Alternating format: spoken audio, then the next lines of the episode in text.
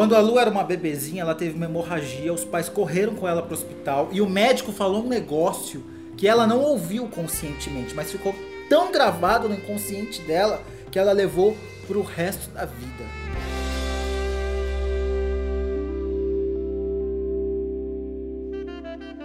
Lu, quantos anos você tem? 41. Lu, como chama aqui? É hemangioma. Então, ele é mais conhecido como hemangioma, é, mas no meu caso é uma malformação arteriovenosa, é o nome científico. É, o hemangioma ou a malformação arteriovenosa, eles fazem parte da família das anomalias vasculares. Isso aqui é, nada mais é que um emaranhado, como se fossem novelos de lã, mas não é lã, são veias são pequenos vasos enrodilhadinhos, amarradinhos, e no meu caso são vários novelos, né? Então, aonde você tem uma veia aí que faz toda essa irrigação, eu devo ter centenas delas. E quando você era criança, quando aconteceu isso do médico, não tinha, era uma, uma coisinha pequena. Era só uma manchinha no queixo. Uhum. E aí, quando começaram, é, foi associado né, pelos meus pais aquela papinha que minha mãe estava me dando, mas na verdade não era a papinha que ocasionou, mas os dentinhos que estavam começando a nascer. Né? Então, como essa, esse emaranhado de veias ele já existia lá dentro, ele entrava na minha boca pela raiz dos dentes. Então, quando ele começou, né, quando começou a nascer os primeiros dentinhos, já começaram as, as hemorragias, os sangramentos. E eu tive dezenas de hemorragias ao longo, ao longo da vida. E, e começou a crescer quando? Ele foi crescendo gradativamente. É, aos três aos três aninhos já se percebia um voluminho mais discreto, com uma mancha mais clarinha. E aí foi crescendo devagarinho. Quando eu fui para a escola, já era bem visível, né? aos seis, sete anos. Na adolescência, inclusive, eu fiz uma cirurgia estética para tentar remover, porque eu não sabia que isso me causaria riscos. Eu não sabia ainda direito o que era. Eu sabia que era uma manjoma só.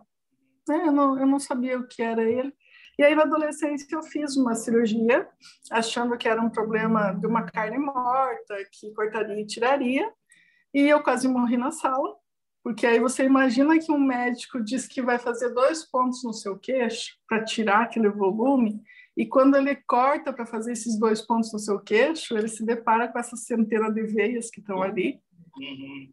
E aí inicia-se uma hemorragia, Aí, para você não morrer na sala, ele faz 16 pontos, ele abre do seu queixo até a sua orelha para conseguir cauterizar, para conseguir arrumar a bagunça que ele tinha feito, né?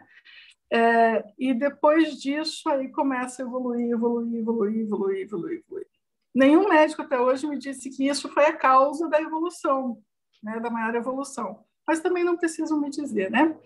É, porque eu notei isso muito, muito claramente. Você tem uma lembrança muito forte de uma vez que você teve que ir ao médico. Na verdade, não é uma lembrança, né? Porque você era muito criança.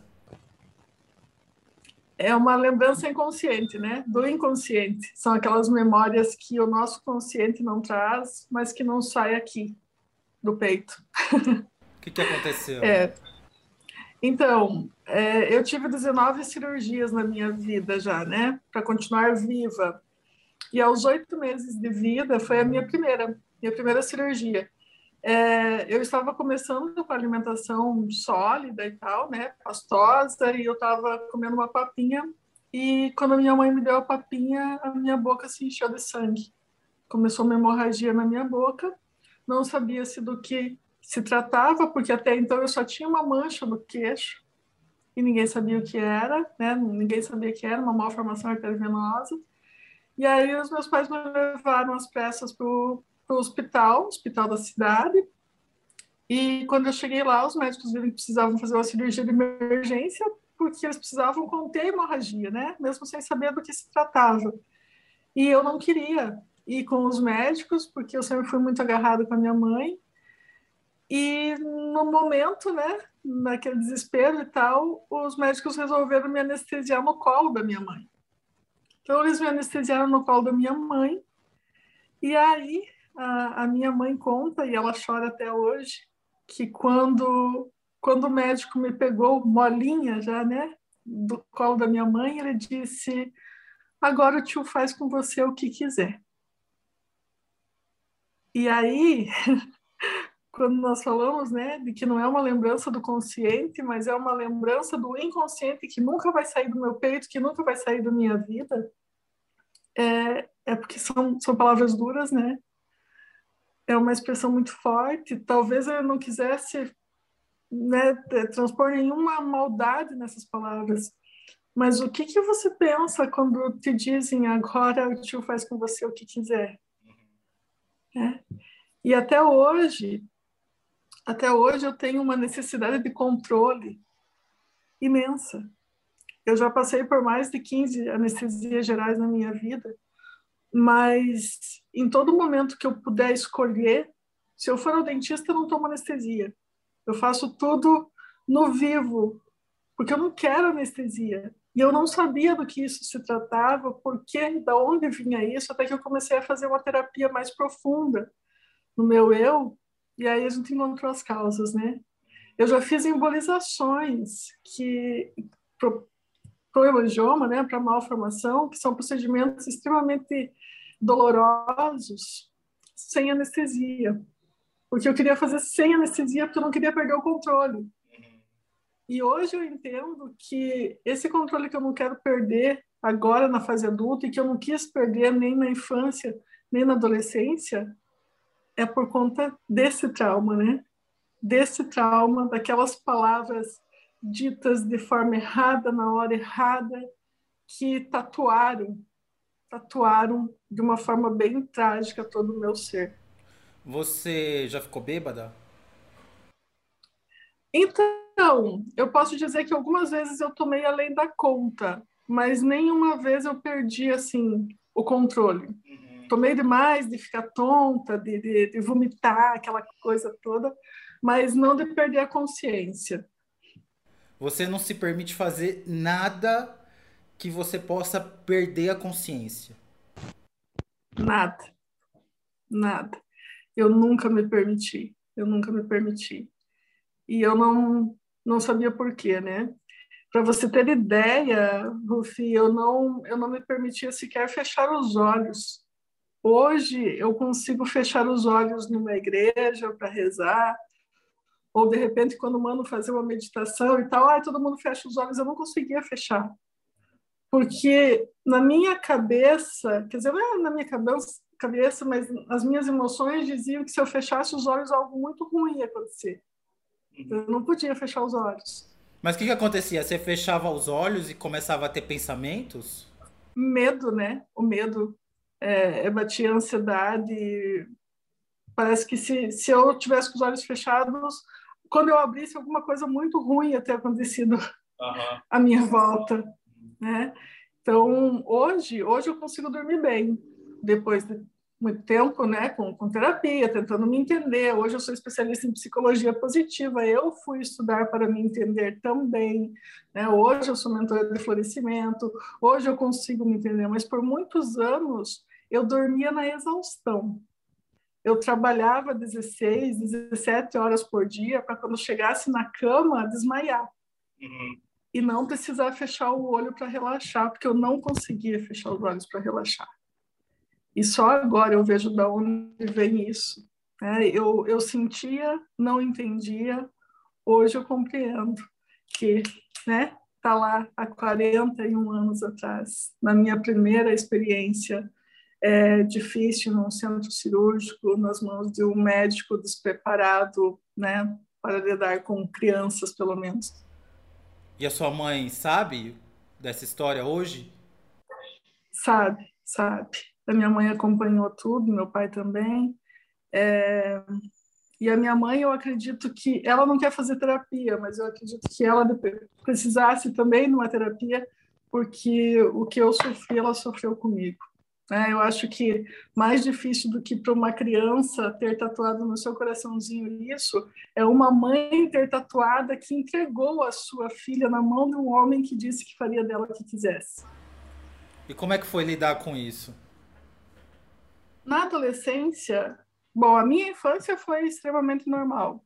Eu tinha sangramentos, mas eu não me incomodava nem um pouco. Sangrava à noite, no outro dia eu ia para a escola, nunca perdi um dia de aula por conta disso.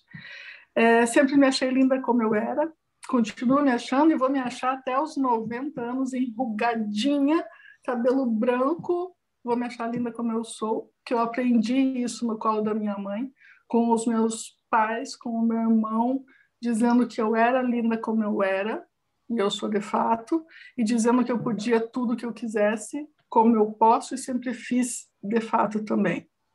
Então, o único problema que eu tive foi na adolescência, porque as minhas amigas já tinham beijado na boca e eu não. Uhum. E aí eu imaginava que era por conta do hemangioma, né? Putz, eu tenho uma diferença, então quer dizer que menino que vai querer ficar comigo. E eu não queria um menino, eu queria o menino que todas as meninas queriam, né? Porque é sempre assim na adolescência, né? Aquele que uma quer, todas querem, aquela que uma quer, um quer, os outros querem, é aquela coisa louca.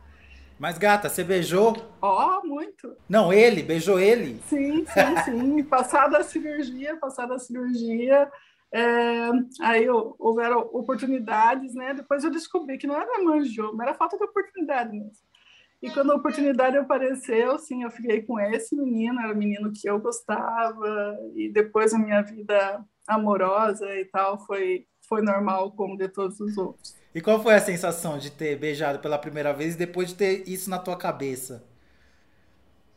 Você sabe que quando eu beijei pela primeira vez, eu nem lembrei que eu tinha hemangioma, que eu tinha passado por alguma coisa. Hum. Eu acho que foi aquela sensação da, da, da perninha tremenda, dos borboletos no estômago, como todo mundo sente. E, e a minha vida daí para frente foi sempre assim. Eu nunca mais lembrei do hemangioma. Claro, ele me causava é, me, me, trouxe né, grandes dificuldades por conta das hemorragias, por conta das dezenas de cirurgias, por conta de UTI e tudo isso. Mas a parte estética, é, apesar de alguns olhares. E eu sempre fui educada para não ofender ninguém. Então, o meu pai sempre dizia, né? Ah, se perguntarem, responde com calma, tranquila, né? Porque não tem nada demais, as pessoas têm curiosidade. E eu sempre respondia. Mas eu respondia para as pessoas na rua com toda a educação no mundo e chegava em casa e chorava, né? Porque por mais bem é, resolvida que você seja, dói quando as pessoas te olham na rua e dizem assim, coitada, tão bonita, mas com isso aí na cara, né? Porque tem umas pessoas que são bem delicadas assim. Ou então ficam olhando assim como se vissem, tivessem visto um alienígena. E aí hoje como que eu lido com os olhares e com as perguntas e com qualquer porcaria que me dizem na rua. Com o carinho que vem, vai. Né? Eu não faço mal para ninguém, eu só devolvo o carinho recebido. Né? Então, eu acho que isso não tem maldade nenhuma, injustiça nenhuma. Então, que se distinga muito bem o que é curiosidade e o que é maldade. As crianças têm curiosidade, os idosos às vezes têm curiosidade mas não venha me dizer que um jovem, um adulto, dono da sua, da sua sanidade mental, vai me tratar dessa forma na rua por curiosidade. Não. Isso é maldade pura e a maldade deve ser. É... Com gente desse tipo, a gente não conversa, a gente combate. É o que eu penso sobre homofóbicos e pessoas desse tipo. Perfeito, perfeito. Porque quando vem um homofóbico pra cima de mim, eu penso da mesma coisa. Vou responder essa ratazana com amor? Não, não vou. Não vou. Com certeza. Então tá, Lu, muito obrigado. Você quer falar mais alguma coisa? Nada, não. Ah, eu acho que é isso, né? Eu acho que só quero agradecer pelo, pelo convite, porque é sempre muito bom nós falarmos sobre o que nós sentimos e de alguma forma nós ajudarmos o mundo, né? Eu acredito que cada um de nós tem nas suas mãos uma missão e a nossa missão, se ela não for mudar o mundo inteiro, mas que seja ela mudar o seu mundo para que a sua mudança respingue nas pessoas ao seu redor e assim plante-se uma sementinha do bem, né? E que essa sementinha vá crescendo, vá florescendo e frutificando. Então, obrigada, obrigada pelo trabalho que você faz e um abraço a todos.